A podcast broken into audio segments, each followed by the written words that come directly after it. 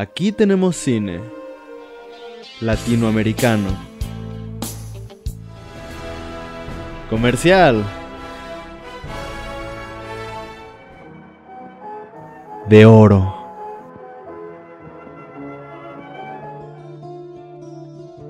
De autor. Documental. De culto. Experimental. Cine Club, un espacio para todo el cine. Hoy es la semana número 26. Realmente son más, pero es la, es la semana número 26 de que empezamos a subir esto a YouTube.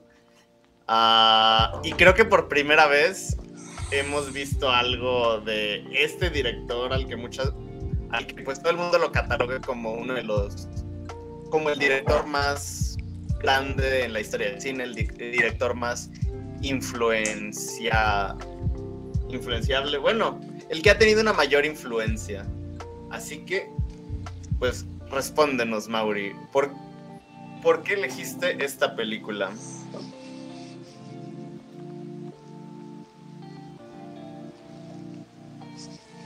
Ah, bueno, solamente había visto una película del director, que era, bueno, que es la de Stalker. Y pues Stalker me gustó muchísimo, entonces quería ver, o sea, como que estaba checando el resto de su- de su filmografía y aproveché cuando vi que el Blu-ray estaba en descuento en Amazon. Entonces lo compré y dije, pues, ¿por qué no? Fue como una compra a ciegas. Y, y realmente fue por eso, como, como, era- como me tocó y no tenía nada planeado y aproveché que era una película que iba a ver y que pues siento que podía aportar al cineclub por ser de Tarkovsky. Y ya, esa es la historia de cómo elegí la película.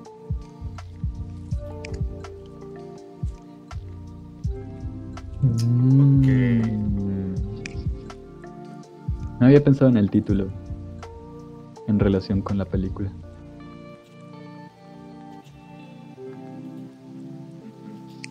¿Tú qué, opina- qué, qué opinaste, Mora? Me gustó. hmm, me gusta. Digo, no sé si. Supongo que es, es- es particularmente Tarkovsky. Ah, no, no sé si es un.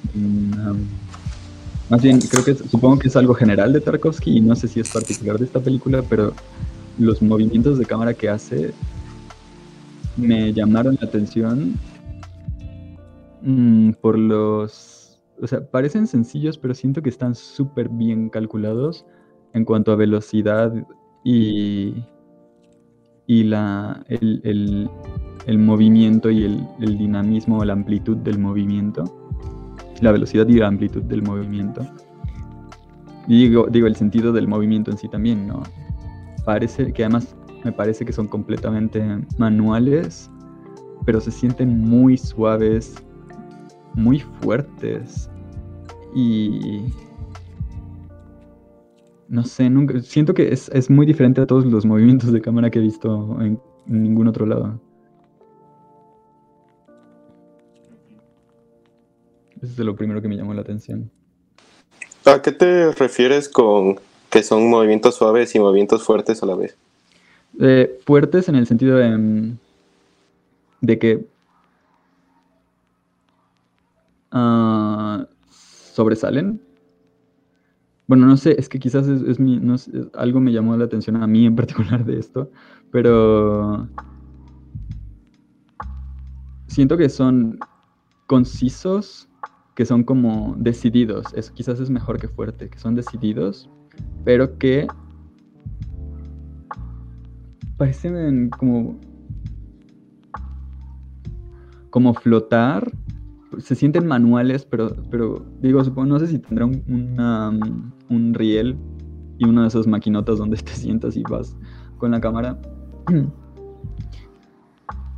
imaginaría que no no se sienten tan como elaboradas se siente se siente como que está coreografiado, pero con mucha técnica tanto del camarógrafo como de los actores y, de dirección, ¿no? Están muy, muy bien dirigidos, que es el movimiento preciso para acompañar a los personajes, que es el movimiento y que, y que, y que cuando llega y termina, nunca termina como pum, ya llegó, sino que parece que es muy suave y sigue siendo preciso, preciso, preciso, como si fuera un baile y incluso a veces siento que aporta el lente, como que hace zoom o zoom out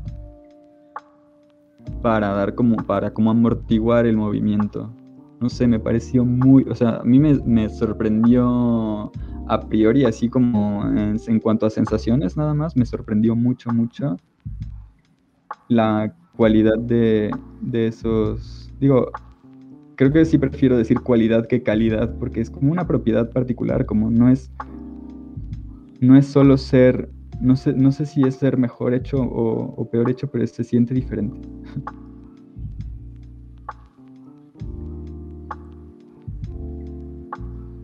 No sé si es muy abstracto. Ah, hola, Rafa.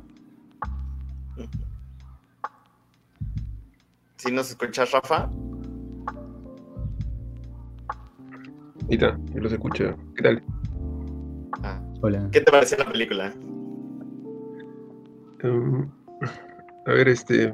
Yo había visto Tarkovsky. yo he visto Solaris, que me pareció muy buena. O sea, está al nivel de. Hasta puede ser superior de repente a 2001. Obviamente esa película habla un poco más de, lo que son los deseos intensos y cómo todo eso es ocasionado o, ocasiona nuestros problemas este, más este, mayormente, ¿no? Pero esto parece más una película de, recuerdos y de cosas así que van a veces no, no lineal y a veces eh, encontrarle un poco de sentido a la película era un poco ya hasta era, era, digamos, este, buscarle sentido un poco era, me parecía un poco este, insuficiente, o sea, me parecía que era más, nos muestra un poco su, creo que varias escenas parecen como vivencias de él, parece que, que es de su vida, parece que es este, autobiográfica, pero sin embargo cada escena, así individualmente, me parece genial, o sea, las tomas como la cámara va dando planos tras planos, eh, las tomas, eh, como por ejemplo, las tomas ese donde, se, donde sale este, donde muestran el, afuera, los afueras, o el fuego, cuando se está incendiando, cómo va la cámara desde afuera, va acercándose. Después este, esos reflejos con el espejo, o sea, me parecen geniales. En cuanto a eso, sí, la película, a pesar que la película no es muy larga, menos de dos horas, igual esos planos se hacen, dan la sensación de que sea, se haga densa la película algo que me pareció con Solaris también similar, se hacía denso, pero Solaris sí sabías que es, es digamos, tú en Solaris te metes en el mundo de la película y es genial en eso. En esto acá yo le doy bastante libertades porque Tarkovsky, creo que esto parece más, esto después de esta película es más Tarkovsky que, digamos que lo que uno pensaría, ¿no? Si es que ha visto su película. Eh, y en cuanto a este, creo que estaban hablando un poco de, escuché que las cámaras de intensidad, creo que Carlos dijo, ¿no? Que le parecen muy fuertes las o que le impresionan. Yo creo que sí, más o menos creo que lo que entiendo es que quiere decir que las, las tomas son este son bien singulares. yo he visto la película y la verdad este eh, no he visto estas, estas cosas, no las he visto en ningún otro director. ¿ah? No, no, no, no me parece nada, no lo puedo similar a, no le puedo encontrar un similar a ningún otro director, me parece bien, bien, bien singular. Y también quiero este, resaltar un poco lo que es este, la, actriz, me parece genial. o sea, la, actriz este, queda perfecta cada vez que la enfocaban y que, sobre todo cuando miraba la cámara o, le ponían en plano, es genial. A ver, ¿qué, qué han entendido ustedes? Pues, mira. Creo que yo tampoco, bueno, es que está un poco extraño. Mira, yo también de Tarkovsky solamente he visto una película y fue la de, ay, no recuerdo el nombre, la infancia de Adán. La infancia de Adán, esa. Ajá. Y Iván. Iván, Iván, la infancia de Iván, ajá, esa. Y ahora viendo esta, o sea, creo que, aparte, conmigo ocurrió algo muy, muy específico con esa película porque llegó en un momento así súper, súper justo, porque, porque esta semana me, ayer, me tocó ver un documental de la danza del hipo, hipocampo y pues fue para una clase donde estábamos hablando acerca de... La premisa de este documental era acerca de cómo se almacenaban, dónde se almacenaban los recuerdos, cómo funcionaban, qué, qué realmente es la esencia de los recuerdos al momento de, de, pues sí, de rememorar tu vida. Y en este caso, siento que la película sí tiene este estilo muy onírico al momento de contar la, las cosas porque va entre recuerdos, entre alucinaciones y entre, entre un montón de cosas, pero que incluso en momentos parece que ni siquiera se van saltando cosas, pero porque prácticamente cuando existe, cuando una persona sueña, uh, puede pasar de un momento a otro que no tienen relación alguna, pero no sé, la película lo retrata muy bien.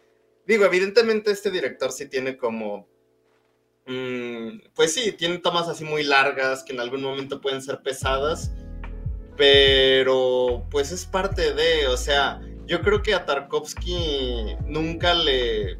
No era un director que le... que pusiera más enfoque en la historia que contaba, porque, digo, evidentemente se nota que sus inicios, digo, su papá era poeta, y se nota que él le, pues sí, también rinde tributo a, a su padre leyendo, a, leyendo sus poemas en la película. Y él, mm, ¿cómo decirlo? Muestra más en sus películas, o sea, para él la, las películas son como poesía. Busca tener como esta... es que no conozco los términos, no sé si es métrica al momento de, de de, de uh, poner las secuencias. Ay, no sé cómo decirlo. No, no, no. ¿Cómo no, le quieres ahí sí decir desconozco. ritmo? Los... Ándale, ritmo. Ajá. Ah. Sí, sí, sí. Sí, eso, eso iba a decir. Sí, el Busca ritmo tener también este es una ritmo propiedad al momento. Ajá. Para tener, para ir acomodando todas estas secuencias.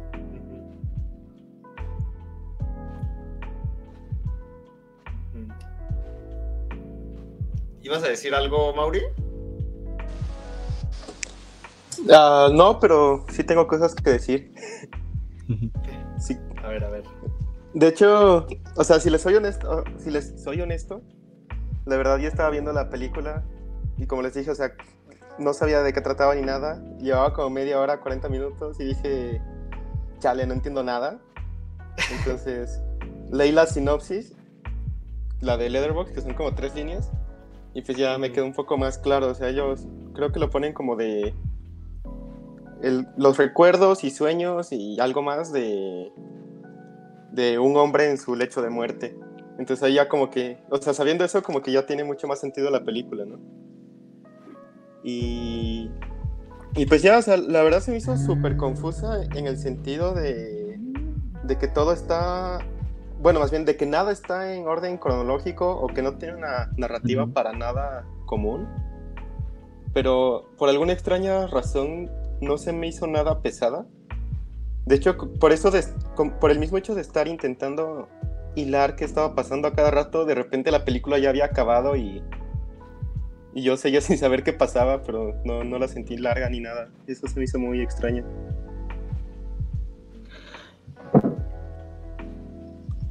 El...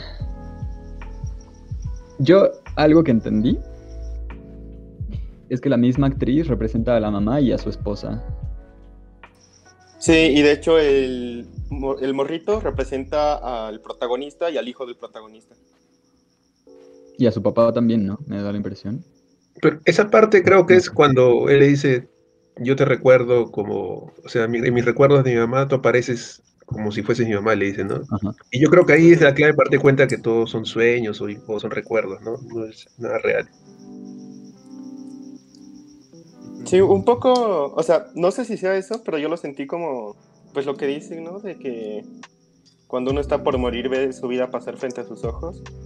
Pero- y pues tal vez fue como medio autobiográfico de Tarkovsky o algo así. Y quiso plasmar cómo se empiezan a mezclar los recuerdos unos con otros y los sueños. Y pues hay mucha simbología, algunas creo que las entendí, otras no tanto. Jazz lo vinculo ¿Cómo que con... Da, sigue, sigue. Ah, no, nada más a decir como que está para analizarla muchísimo esta película. Sí. Yo lo vinculo con la historia. O sea, yo lo iba pensando en términos como históricos porque parece que tiene una importancia muy grande. Ah, por un lado, me da la impresión de que el, la relación de aspecto está, está mm, adaptada a los documentos históricos que se utilizaron, ¿no? O sea, los docu- documentos eh, de película que se utilizaron y que, que desde el inicio te dicen cómo se utilizaron películas de estos, como, pues no sé si cineastas o como documentaristas, ¿no? Porque son históricos, son de la revolución, de la revolución española, de, de los toros, de la guerra, supongo que de la segunda, y sí, porque es la bomba atómica también. Ah, entonces, este. Lo, lo vinculé como en cuanto a la historia de un país, convierte a las historias de sus individuos en una sola historia. Es decir, la mamá adquiere el mismo papel, o sea, la, la chica adquiere el mismo, su esposo adquiere el- toma el mismo, el, el mismo papel que, que una madre, que, que es su madre, que, que después es una abuela, pero que es como el arquetipo de abuela. Entonces, cómo vamos tomando papeles y para, en el, en el, en el sentido, digamos, de la macrohistoria, somos una persona junto con las personas que estuvieron antes que nosotros y pues quienes estarán después y que tomarán nuestros papeles, o sea, como nuestro rol. Y que además transmitimos traumas, o sea, los, los, los traumas van de generación en generación, eh, los recuerdos, las actitudes y los, incluso los, los gestos, ¿no? O sea, cuando la gente dice, ay, se parece mucho a tal, y como todo el tiempo lo están diciendo, ¿no? Te pareces a mi mamá, me recuerdas a mi mamá, ay, te pareces a la otra María, te pareces a María tal, ahora María tal, que además hay muchas Marías, creo, o sea, siento que como que le ponen a todas el nombre para que también parezca que es como toda, todas son la misma. Y en particular por la cita que, que, que lee el niño, que creo que es, no me acuerdo, era una carta de no sé quién a no sé quién, y que hablaba de la historia, ¿no? De cómo, número uno, de, de pues que yo agradezco pertenecer a este país, con, toda la historia que tiene, en el que Dios me, me puso, como no quisiera ser, o sea, nadie más. Es como, es parte de tu identidad.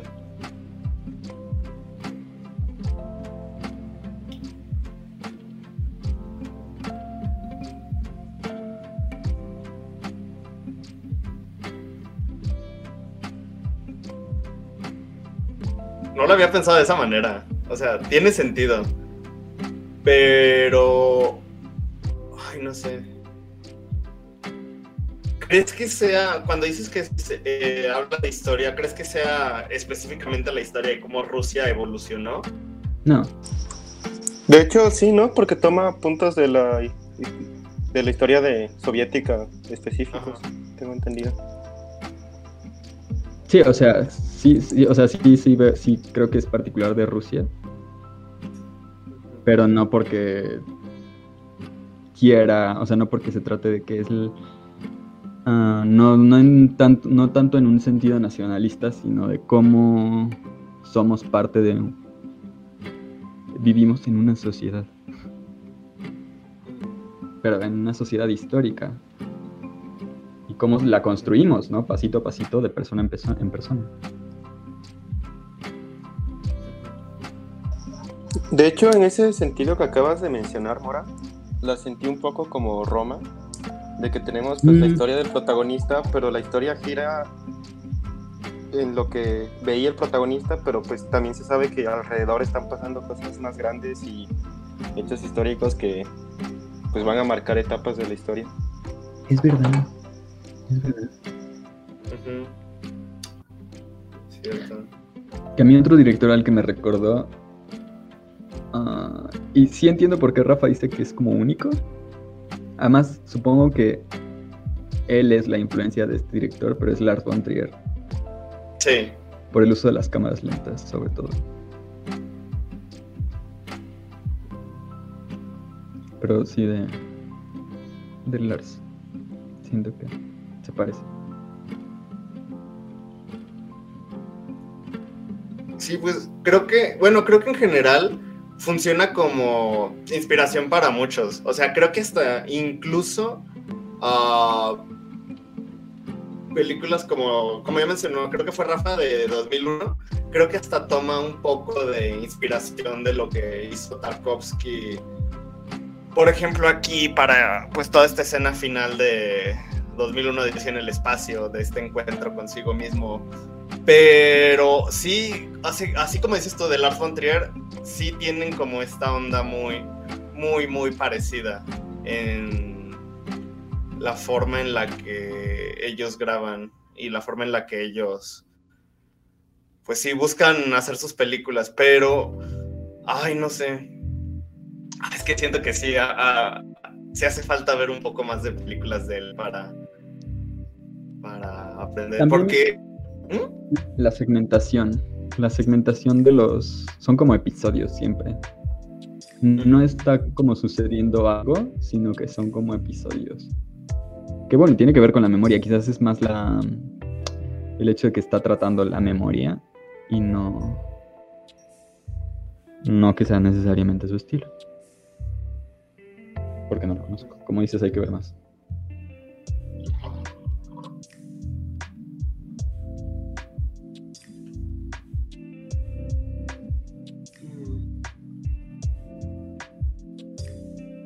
Pero, ay, ¿qué iba a decir? Ay, es que me llegó un mensaje.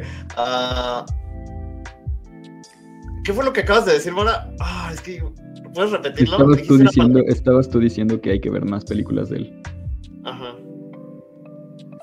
Ah, es que dijiste una palabra que me detonó algo que iba a decir. La memoria, La memoria. la que perdiste. Lo Ah, bueno, es que, lo bueno es que creo en YouTube hay bastantes películas de Tarkovsky todavía. Como son rusos, este, normal para YouTube, no le interesa los. No le interesa eh, los derechos de autor. eh.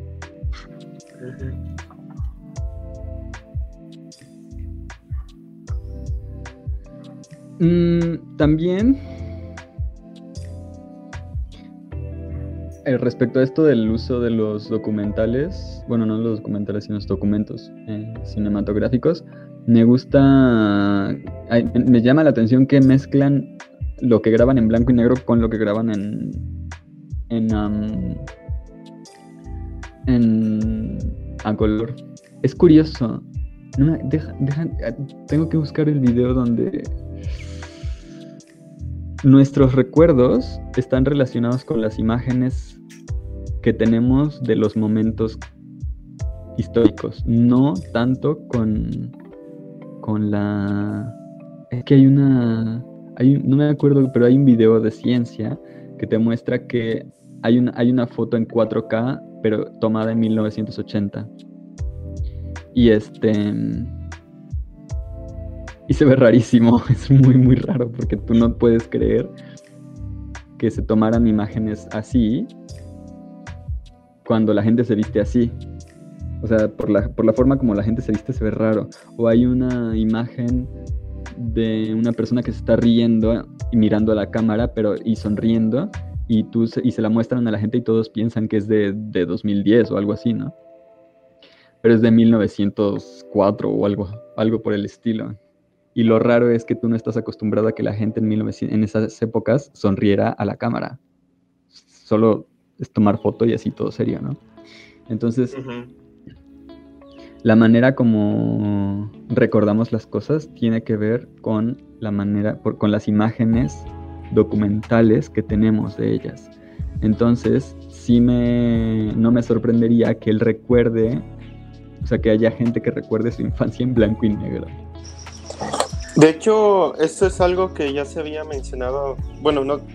Pues sí, ya dijiste que lo mencionaste, que lo mencionara, ¿no?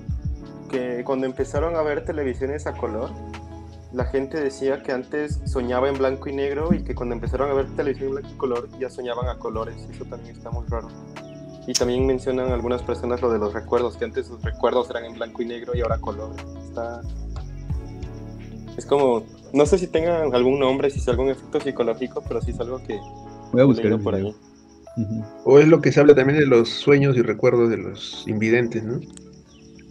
Mm, ¿Cómo son sus recuerdos si es que nacieron invidentes también? O cómo son sus sueños, por ejemplo. Ajá. qué loco. Sí, está súper extraño eso. Y Bueno, mezclan, ¿no? O sea, ¿Manda? todos se, mez- todos, todos se mezclan en, en los recuerdos, todos se mezclan. Por ejemplo, cuando están los niños disparando, se siente extraño porque en teoría tampoco es como la fecha, pero a lo mejor ahí se está mezclando. Como en realidad son adultos, pero se recuerda como niños y al mismo tiempo la, la película te dice como están mandando niños a la guerra. Que bueno, quizás esa es sobre, sobre interpretación, pero mm, a mí me sacó de onda. A mí también, o sea, yo antes de ver la película, lo único que había visto era la sinopsis. Y sí, como dijo Mauri, o sea, yo, a mí me pasó lo opuesto de que iba a la mitad y dije, ah, chinga, la sinopsis tenía algo que ver porque no, no, no, no le entiendo. Pero ya cuando avanza, va agarrando forma y, por ejemplo, hay algo que sí, hasta este momento sigo sin entender. No, no capto la relación de la escena inicial de esta doctora que evita que este chico tartamudee. No, como que ahorita me cayó el 20 de que no, no entiendo bien cómo, por qué.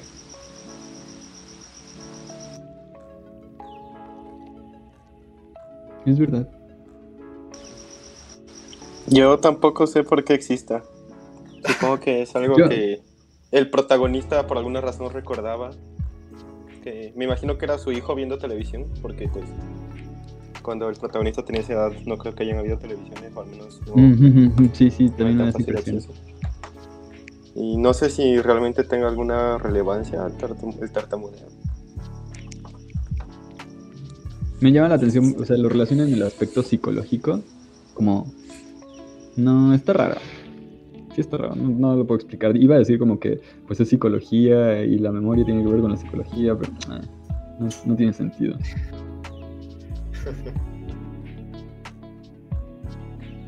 De hecho, no sé si vieron Persona de Bergman.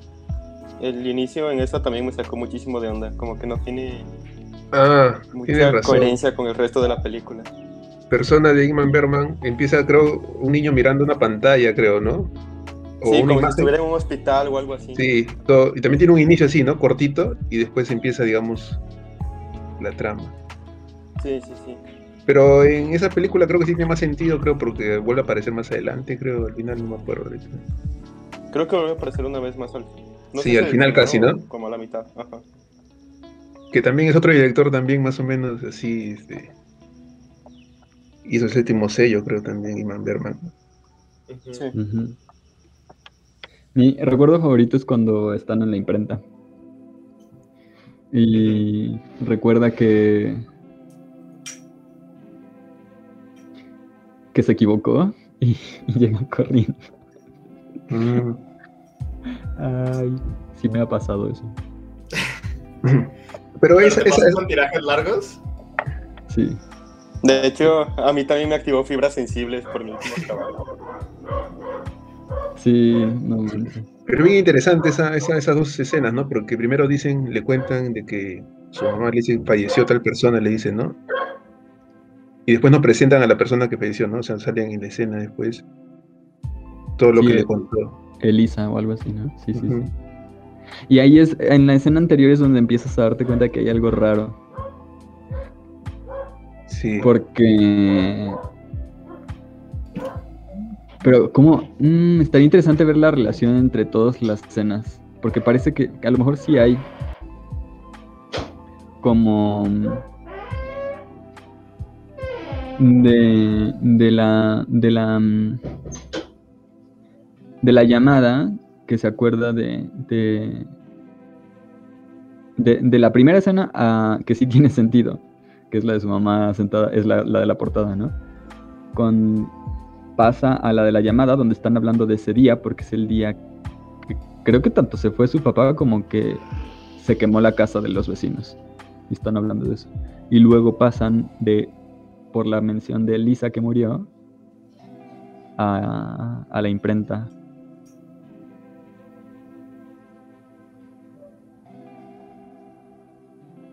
Ah, estaría interesante ver si todos tienen así una conexión de uno a otro, como una cadenita.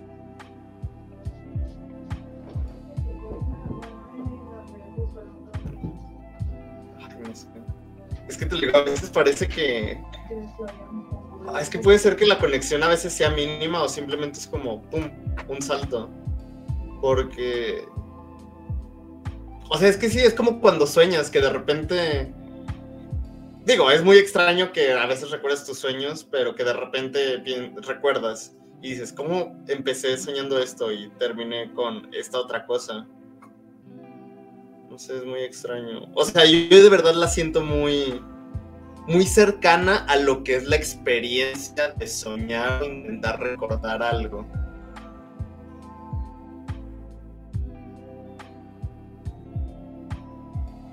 Pero... Ay, no sé, es que también, también me, me da un poco de miedo. Esta onda de a veces de mezclar como personas, rostros, recuerdos. Ay, no sé.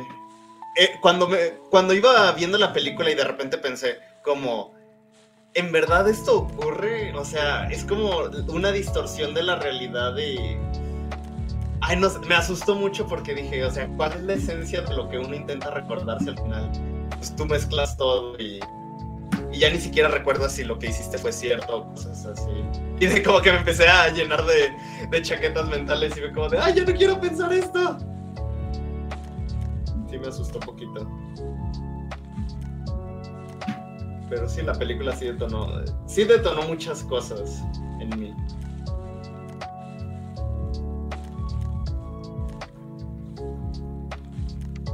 Ahora, la escena cuando le dicen Dostoyevsky, cuando dicen quién es Dostoyevsky.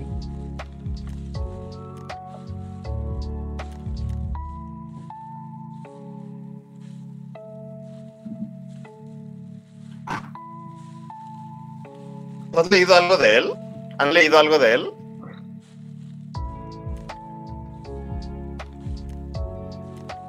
¿Cómo, cómo? Yo no. ¿De quién? De Dostoyevsky. No. O no. Pero de Chekhov sí. Eh, Crimen y Castigo creo que es el más conocido que me lo hacen, lo hacen leer. Acá por lo menos en la academia. de Chekhov sí leí El Jardín de los Cerezos, que es una obra de teatro. Y es este. mm, Es también muy nostálgica. Es parecido, de hecho, creo. Digo, no es tan, digamos, como dijo Alan, onírico. Pero sí es parecido en el sentido de que. mm, Pues es sobre la, la nostalgia. Creo que pierden la casa o la tienen que vender. ah, y lo, lo único que queda como en orden. No, creo que, creo que, creo que ya son los el jardín de los cerezos que lo están perdiendo, cosas así, o sea, pero es como del cambio, la nostalgia y el, el avance del tiempo.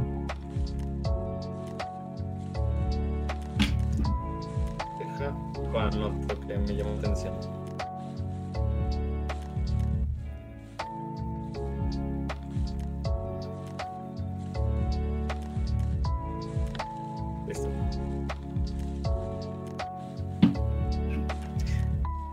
Espera, me- también tenía otra duda. ¿Qué? O sea, es que al inicio mencionaste, Mora, que no habías como ¿cómo decirlo? Que no había, que no te había caído en cuenta o algo así como la relación entre el título. Ah, siento, número uno empieza y termina en el mismo punto, ¿no? Ah, pero sí, siento como que se, se extiende y se refleja y regresa. Y las, las cosas están como duplicadas, al revés. Las, las cosas se parecen. O sea, esto de que la mamá se está, está en la... sí, se refleja en la, en la esposa. El que se refleja en su hijo. Mm.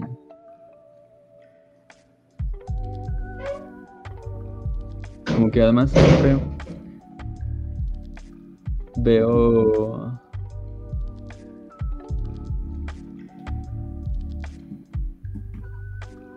Ah, veo como que se está viendo a sí mismo. Mm. ¿Cómo se proyecta? No, pues se ve a sí mismo, ¿no? Se refleja, es un espejo. Badam.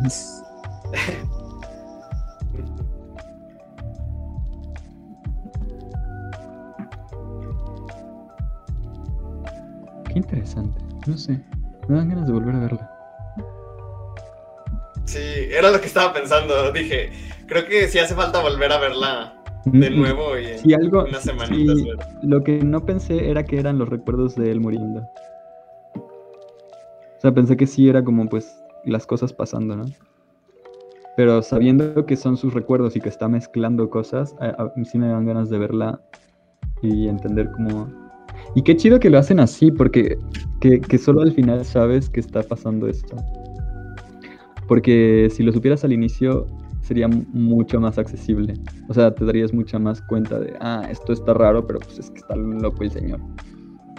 A menos de que hayas visto la sinopsis. En Entonces tú ves, los, lo vives y parece que es real, que está pasando, pero cuando entiendes que es como un, como un delirio de muerte, te, te das cuenta por qué la, la señora empezó a, la, la Elisa o Elizabeth, o no me acuerdo cómo se llamaba.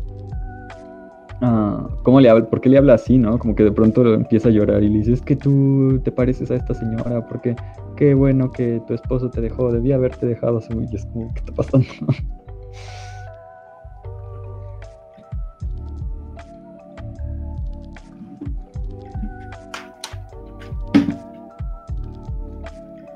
Sí, definitivamente hace falta volver a verla. Ah, otra cosa que aquí tenía anotada es que también, digo, creo que parte de esto ya lo habíamos mencionado. Ay, güey. Parte de esto ya lo habíamos mencionado, pero me gusta mucho cómo de verdad estas imágenes de archivo se mezclan. Porque, no sé, es que evidentemente sí es una película con tintes autobiográficos, pero... Ay, no sé, en, verdad se me hace...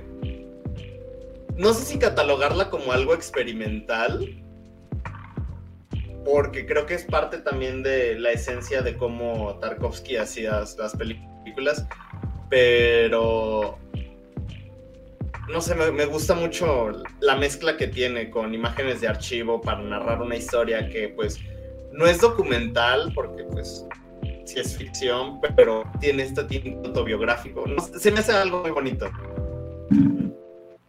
Y se me hace muy bien logrado. Sí. ¿Cómo? Eso, la, la, creo que...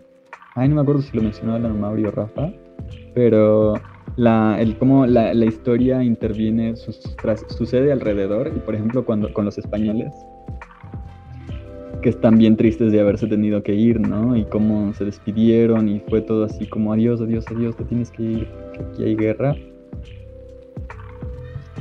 Está, está bien loco. Aparte, no sé si ustedes lo. lo. lo. lo se, se identifican con ello, pero el, la manera en, cómo pues, la gente grande te cuenta las historias, sí se parece mucho a esto. Es como. Me acuerdo yo de mi abuelo que me contaba de, de su tío que se fue a la guerra civil y que cuando terminaban en la tarde de dispararse, salían todos con una pelota de fútbol y, y se ponían a jugar fútbol los... los... bueno, él cuenta, pero está muy raro, pero... Pero que se ponían a jugar fútbol los de un bando con los del otro. Y que decían como, bueno, ¿y quién va a ser portero? Y no, pues le disparaste, pendejo, o algo así. que ya se me quedado sin portero. Entonces, no sé, se me hace muy... O sea, bueno, supongo que me lo recordó particularmente lo de la guerra civil. Pero, pero sí, o sea, en, en, en general así son... Por ejemplo, ¿cómo se acuerda de, de la pelirroja, ¿no? Que sale un momento que es absurdo, que es, y está porque a este momento viene a salir. Y todavía al final vuelve a salir un instante. Y es, es como tú, pero ¿por qué está que, qué, qué? Y, y entiendes, ¿no? Como también, o sea, sí, sí, la gente se acuerda así de pronto como de una persona que parece insignificante o, o que, en, la, en, la, historia no fue nadie, pero que es muy significante para la persona, muy significativo para la persona, porque en su momento fue muy, muy significativo, aunque haya sido un momento chiquito y, no tan importante.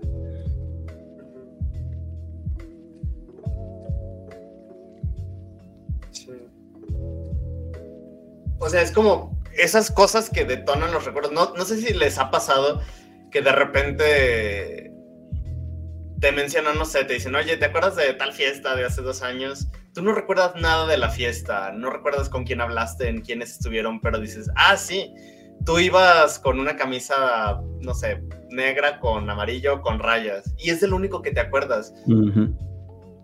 Ajá. Que pues ni siquiera recuerdas de qué hablaste, pero algo así como de, ah, recuerdo que ibas vestido de tal forma o cosas así. Algo que sí, que realmente no aporta nada, pero son estos detonantes. O de repente un olor que... Uh -huh.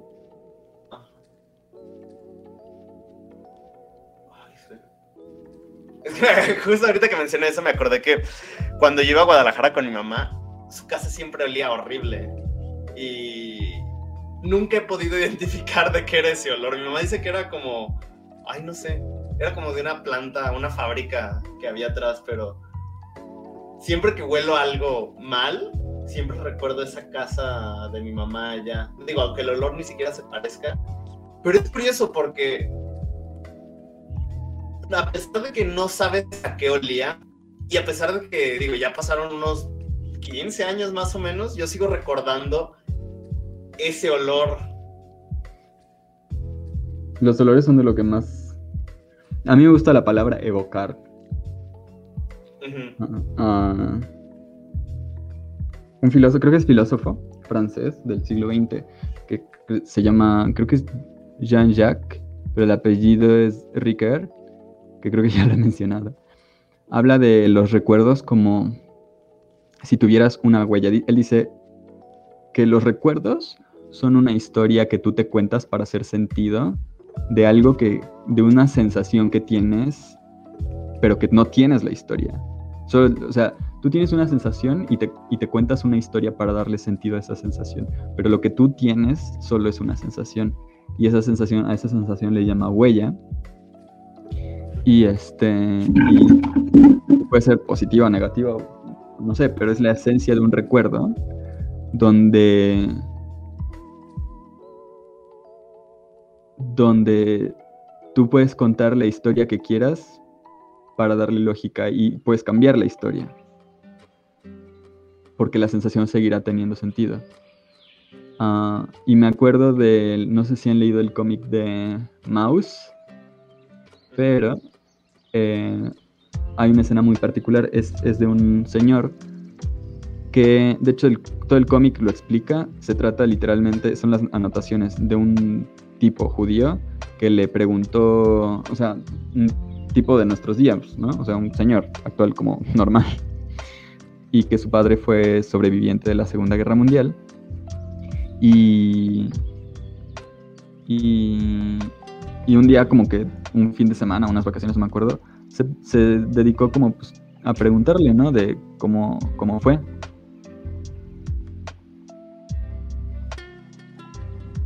Y me acuerdo muy bien de una escena, un- unas, algunas, algunas, algunos cuadros donde es un momento en que su, su papá está como, o sea, como que se acordó el momento en que le, el momento en que se dio cuenta de que había guerra, o sea, de que iba a haber guerra y de que los estaban persiguiendo y de que tenían que huir, el momento en que se dio cuenta de eso.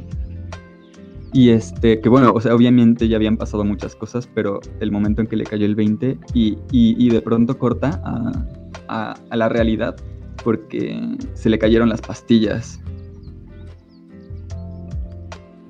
Siento que es un momento tan evocador porque viene todo al mismo tiempo. O sea, la idea de que hay guerra y luego al mismo tiempo las consecuencias de esa guerra. ¿Sabes? Como que tome pastillas y que tenga el trauma. Entonces creo que esas son como las la, la idea de, de un recuerdo, que es algo que te evoca un montón de sensaciones y que tú tratas de hacer sentido de esas emociones, pero la historia que te cuentes nunca va a ser la realidad. Y él lo usa para hablar de cómo no puedes confiar en la historia y tal. Pero en, en- a mí me parece un concepto muy, muy importante para entender la memoria. Y que luego también creo que la tradición hindú lo, lo- retoma con, con palabras como samskar, que es para, para trauma, creo. Y que es parecido a un trauma, ¿no? Algo así como que una sensación que sigue viva en ti y que viene de muy atrás y que siempre ha permanecido viva. Por eso esos recuerdos son tan vívidos.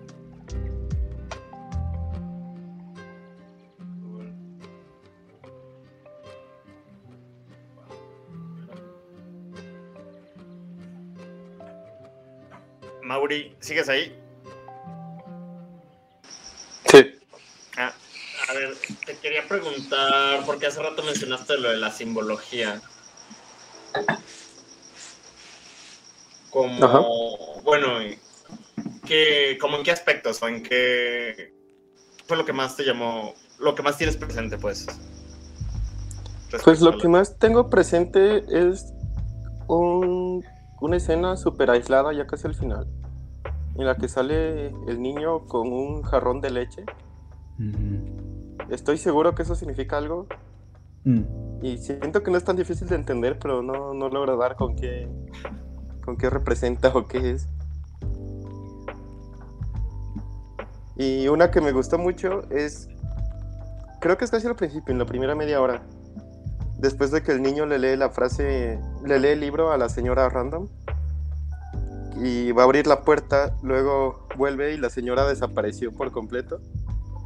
Me gusta cómo luego enfocan, hacen como un insert al, a la huella de la taza, o sea, como al vaporcito que quedó desapareciendo. Ajá, que y se pues- va. Ajá. Y eso pues puede ser como de... Lo mismo, ¿no? De cómo los recuerdos van desapareciendo o perdiendo significado con el tiempo y quedan cosas muy aisladas. Ya, esas son las dos que más recuerdo ahorita. Una que creo que entendí y otra que no tengo idea. Gracias. Sí, creo que la también la que más tenía yo presente era esa de, de- bueno, era esa escena de el niño en su casa y no, que aparte dura dura bastante esa huella en la mesa como gracias. va desapareciendo. Pero ay, no sé. Creo que sí, yo sí la Ay, es que no sé cuándo cuando la vi de repente pensé un montón de cosas. Dije, ok, tal vez su mente se deteriora, tal vez porque dije, la señora no estaba ahí, la imaginó, ¿qué está ocurriendo? O simplemente, ay, no sé, porque le, le lee eso y toca la puerta, abre y es pues una señora que se equivoca y ya vuelve y ya no hay nadie. Está, está muy raro eso. A mí sí me sacó mucho de onda.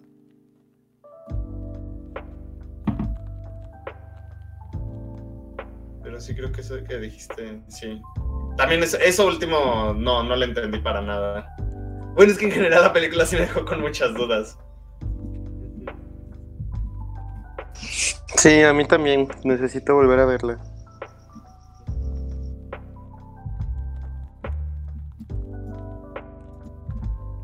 ¿Tú, Rafa? Mm.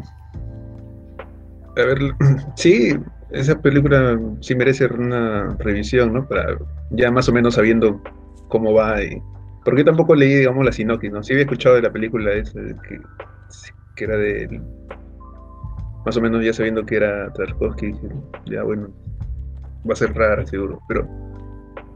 Pero igual, este, a mí me parece que eh, algo que sí queda más allá de, la- de lo que es confuso es siempre la dirección, ¿no? Sigo pensando que la dirección es muy buena. Y este, y también este, eso de que nos cuentan, esa, especie de confusión así, este, que lo hace eh, entre pasado y futuro y como, como dicen ustedes, simbolismo, así. Eh, no, no lo hace, lo hace, yo dije que me había parecido que lo hace por momentos denso, este, de repente. Pero sobre todo eh, cuando más o menos al principio que no sabe por dónde va, ¿no? Pero después, este, me parece que la película y el final me parece también muy bueno, hasta la música, todo el final con ese sonido de fondo, así acabando, así con todo, me pareció muy bueno, ¿no? Y habrá que ver más películas del director, porque he visto algunas también. La que más me gustó de las que he visto, Crete Solaris, y las demás, este, habrá que verlas. Sí. ¿Quieren escuchar? ah, perdón. Ay. No, adelante, adelante. ¿Quieren escuchar el simbolismo de la leche? Según el diccionario de símbolos de Jean. Chevalier. A ver, a ver. Va. Voy a buscar solo el. El occidental, porque no creo. Bueno, no, quizás el.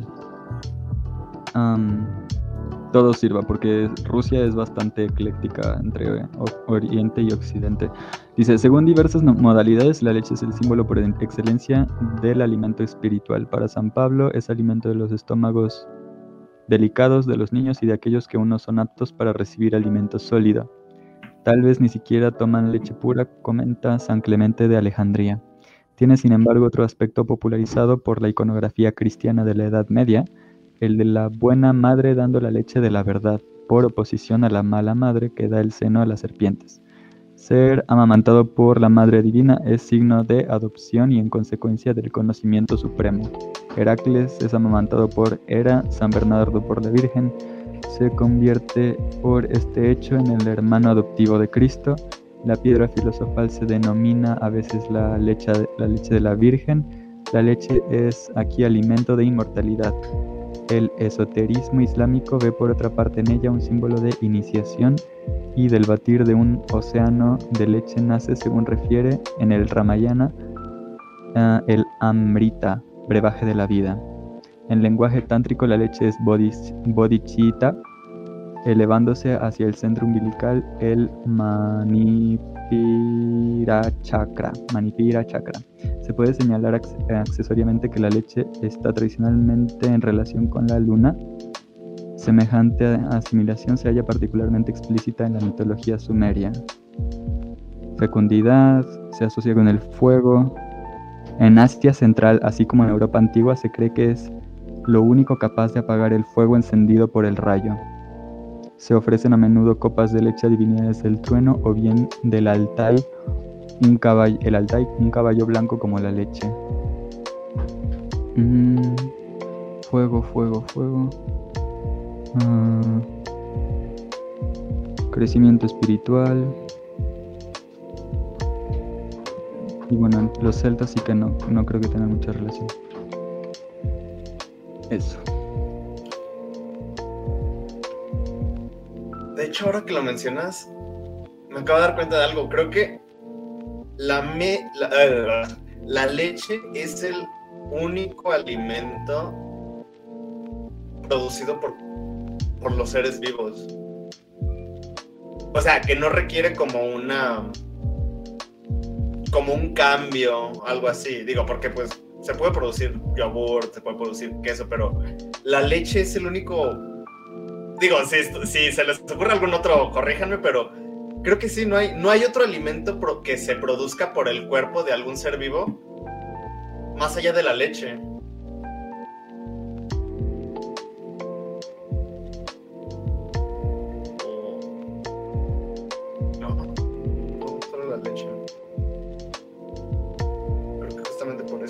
Estatus de, de divinidad quería.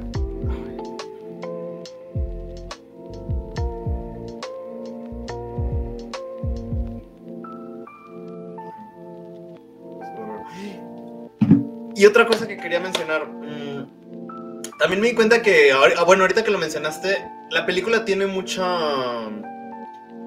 Mucha relación con estos cuatro elementos.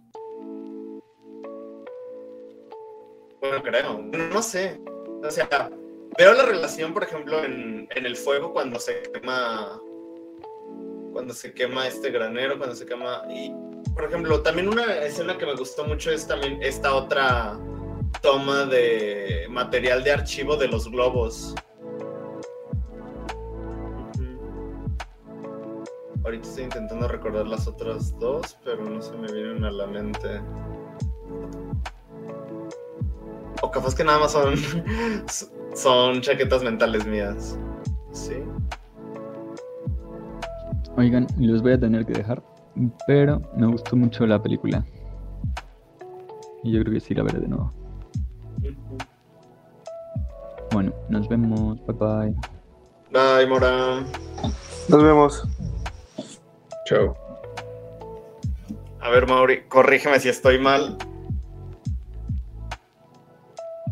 Porque creo que ya me confundí poquito.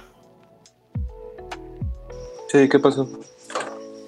O sea, es que yo, po- por alguna razón, eso que dijo Mora me, me llegó la idea de cómo la película también tiene una relación con los cuatro elementos, pero no ubico muy bien una relación con el agua. Mm, Pues chance y es la leche o el vaporcito que queda en la taza. Ah, cierto, cierto. No sé. Bueno, al parecer Rafa tiene como mejor memoria que yo. Él se acuerda, creo que de todas las escenas. No sé si Rafa se acuerda de algo con agua. Agua, creo que cuando llegan, no está lloviendo, creo, cuando llegan a la casa, creo. Esa escena cuando con su hijo están tocando la puerta, creo que estaba lloviendo, no me acuerdo. ya. Y les hace pasar, le dijo. Ay, bueno, también hay un recuerdo de la infancia en la nieve. Me acuerdo que esa escena me gustó muchísimo. Ah, Mm. ta- también cuando se moja, eh, se lava el cabello, creo. Ah, Ah, es sí, cierto. Y me- esa Sí, escena sí, me parece- creo que es lo mejora. No me he hecho acordar. Ujú. Y se va alejando la cámara y lento, lento va. Y no te muestran el rostro casi. Simplemente. Y después se enfocan que todo se está como cayendo, creo, ¿no? Se está despedazando en unas cosas. Y después se enfoca en la cámara. O digo, se enfoca en el espejo y sale un- una persona mayor en el espejo.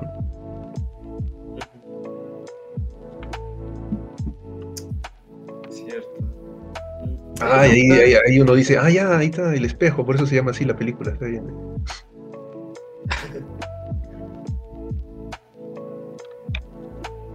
Voy a tener que. Voy a buscar a ver qué, qué tanta información puedo, puedo obtener de eso. Pero bueno. Pues en general, la película sí me gustó mucho. Sí. Sí me, sí me deja con ganas de. Ah, era lo que iba a decir hace rato, que pues. Tarkovsky tiene una filmografía súper, súper pequeña. O sea, creo que a lo mucho nomás son unas ocho películas las que hizo.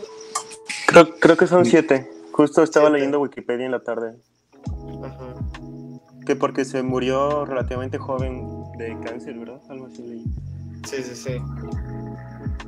Sé que murió en el 68, pero pues sí, o sea, siete películas y para llegar al... O sea, él, él realmente creó su propio lenguaje cinematográfico. Y como dije antes, él no era, no era, de- no, bueno, podemos decir, no, bueno, sí, no era de esos directores que se centraban tanto en una historia, sino más que nada en crear un lenguaje, en tener una narrativa propia. Y sí era muy, muy particular de él.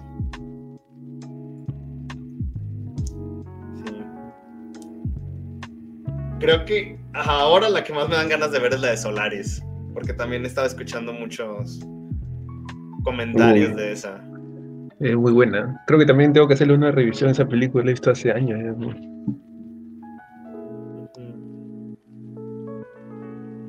Sí. Y pues en general creo que también sí hace falta ver un poco más de cine de cine ruso. Stalker porque- también. También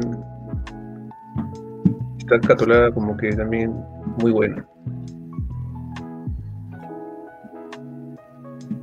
Pues sí. Pues mira, son, son siete películas, así que eh, sí hay oportunidad para verlas. Digo, no es como Bergman que tiene un montón, pero pues bueno. Aunque también, también estaría interesante ver algo. No, de como. Fassbinder, que tiene como 500 y no todas están buenas. entonces ya no sé qué, qué creer.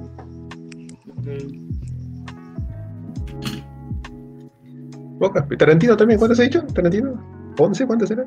Nue- mm, Lleva- que lleva nueve. 10. Lleva nueve. Y que la 10 va a ser su última película. Y Kill Bill lo cuenta como uno y dos lo cuenta como uno solo, creo, ¿no? Sí, como una sola. Ah, no vale, son dos películas. Pero pues también debería contar la de... Ah, es que tiene una que me encanta. Bueno, ni si... él nomás le escribió la de Asesinos por Naturaleza. Que... No sé, a mí me gusta mucho. Pero... Ah. No sé por qué nunca la cuento. Con Woody Harrelson. Bueno, y también hace con otras, con sus amigos, ¿no? Ujú. Ah, pues sí, todo lo que hizo con este Robert Rodríguez. Pero pues bueno. En general, ah, qué, qué buena elección, Mauri. Gracias. gracias. Cuando, iba, cuando iba a la mitad dije, chale, no sé si Alan le va a encantar o me va a odiar por haber recomendado esto. La odié tú la al inicio. ¿Tú la recomendaste este, eh, antes de verla o, o ya la has visto antes? No, no lo había visto. Eso lo platiqué cuando apenas habíamos empezado. Un poquito antes de Ah, hiciste, hiciste como, como Alan cuando me recomendó su película que tampoco había visto una vez. Sí, sí, sí. La de... Sí, no, es que esta fue Ajá. como que. Co- compré el Blu-ray porque estaba a mitad de precio y dije, ah, pues bueno, quiero ver esta, tengo que recomendar una, pues ya, todos juntos. Ujú. Y ahí era Tarkovsky mira. también era más o menos interesados íbamos a estar.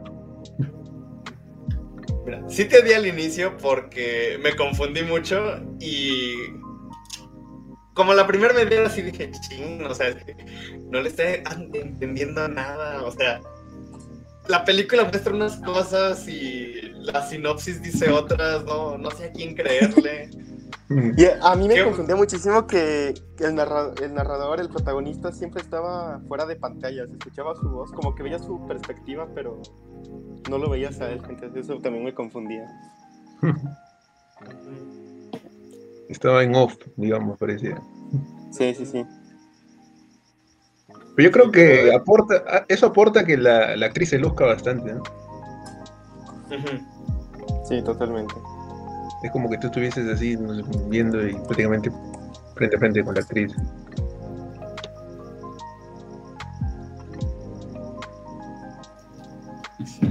Ay, Ya quiero. De hecho, ni siquiera no, no tenía idea de que pudieras recomendar. Con la anterior, digo, la anterior que recomendaste fue la de no recuerdo el nombre, la del fotógrafo. ¿Cómo se llamaba? Sí, ah, Blow Up. Blow Up. Y ya cuando te tocó dije, no manches, ¿qué, qué recomendará ahora? Ah, Seguramente sí sea algo así desconocido.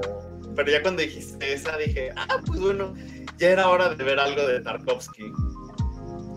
Ya tocaba. ya, ya teníamos Kubrick, ya, ahora faltaba Tarkovsky. Y ahora solo fa- y ahora falta Bergman. De hecho, también estaba pensando en recomendar alguna de Berman. Pero dije, no, mejor, mejor algo que no he visto.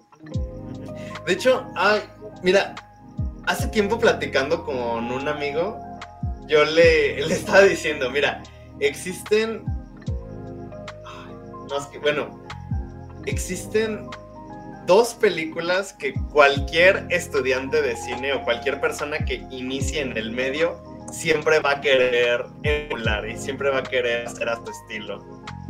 O siempre va a querer iniciar haciendo películas como estas. Una es Pulp Fiction y otra es El Séptimo Sello. Siempre, siempre, siempre. Y fíjate que yo también siento que esta va a estar. O sea, la mucha de la gente que la vea va a intentar emularle y va a decir, ah, soy como Tarkovsky, pero pues. eh, eh, es, es raro y es algo que veía en la película. Era como de, estoy viendo esto, pero se nota que está planeado, se nota que está bien hecho. Pero otras veces ves películas como de. No, no quiero atacar a nadie, ¿no? Pero pues muchas veces la gente cae en la pretensión y cosas así y cree que su obra es más de lo que en realidad es, que yo creo que es algo muy común. Y, y no, no sé por o sea, no, no me sentía capaz de diferenciar por qué esto funcionaba y por qué otras no funcionaban. Cierto.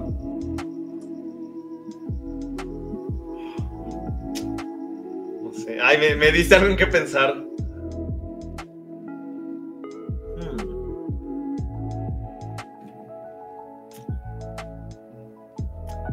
Ay, no sé. Ay, no, ya, ya me, me, me dejaste sin palabras. Porque sí, o sea. No es pretenciosa esta película, pero. Ay. ¿Cuántas películas había hecho antes de esta?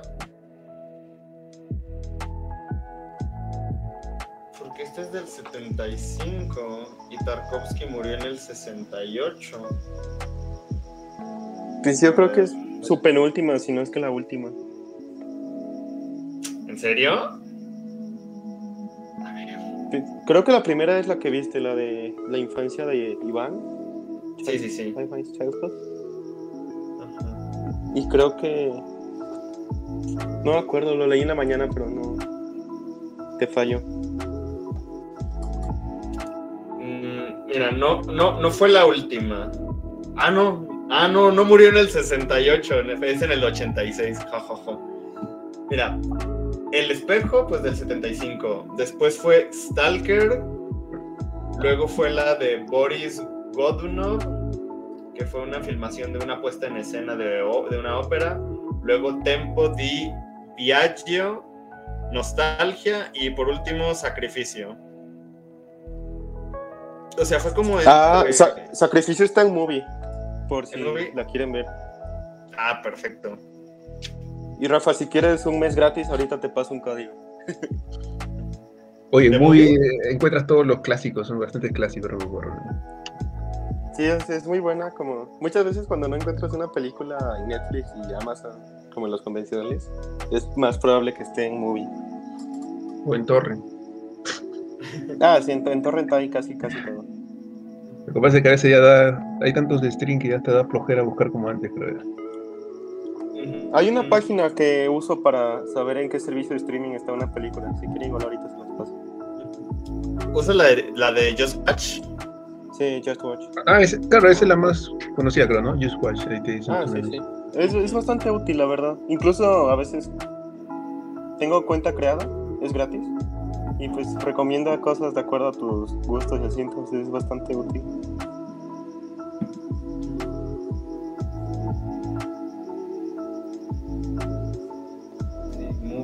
Sí.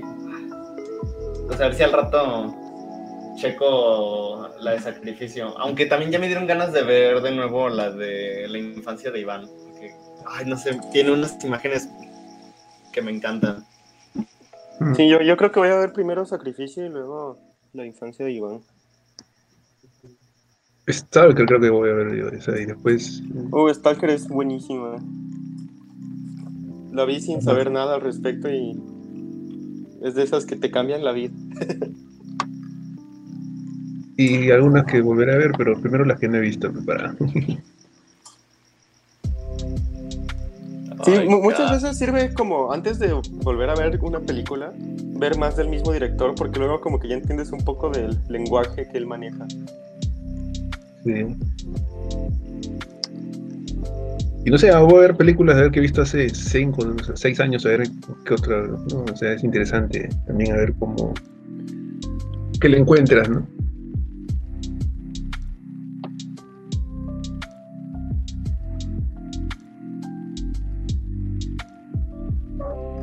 Ay, güey.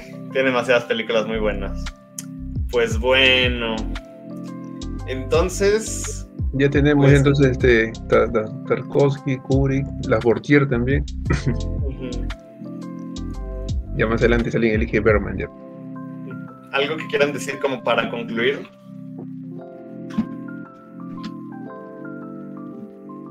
Eh, como que este la película estaba chévere. ¿Y cuál es la película de la próxima semana? ya? Ah, sí, ¿no tienes que hacer tu ruleta de la muerte? Exacto. Ahí voy. A ver. Eh,